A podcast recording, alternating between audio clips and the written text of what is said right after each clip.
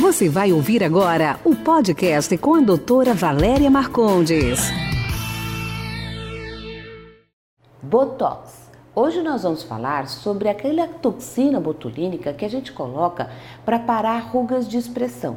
Muitas vezes você fala assim para mim: "Ó, oh, não pegou o botox". Não, aqui a gente não coloca botox. A gente não coloca botox em volta da boca, porque senão ele vai parar a sua expressão. A gente coloca botox na testa e em volta dos olhos. Então eu vou mostrar para vocês mais ou menos os pontos que a gente colocaria o botox para parar este músculo, tá certo? E alguns músculos da testa, tá?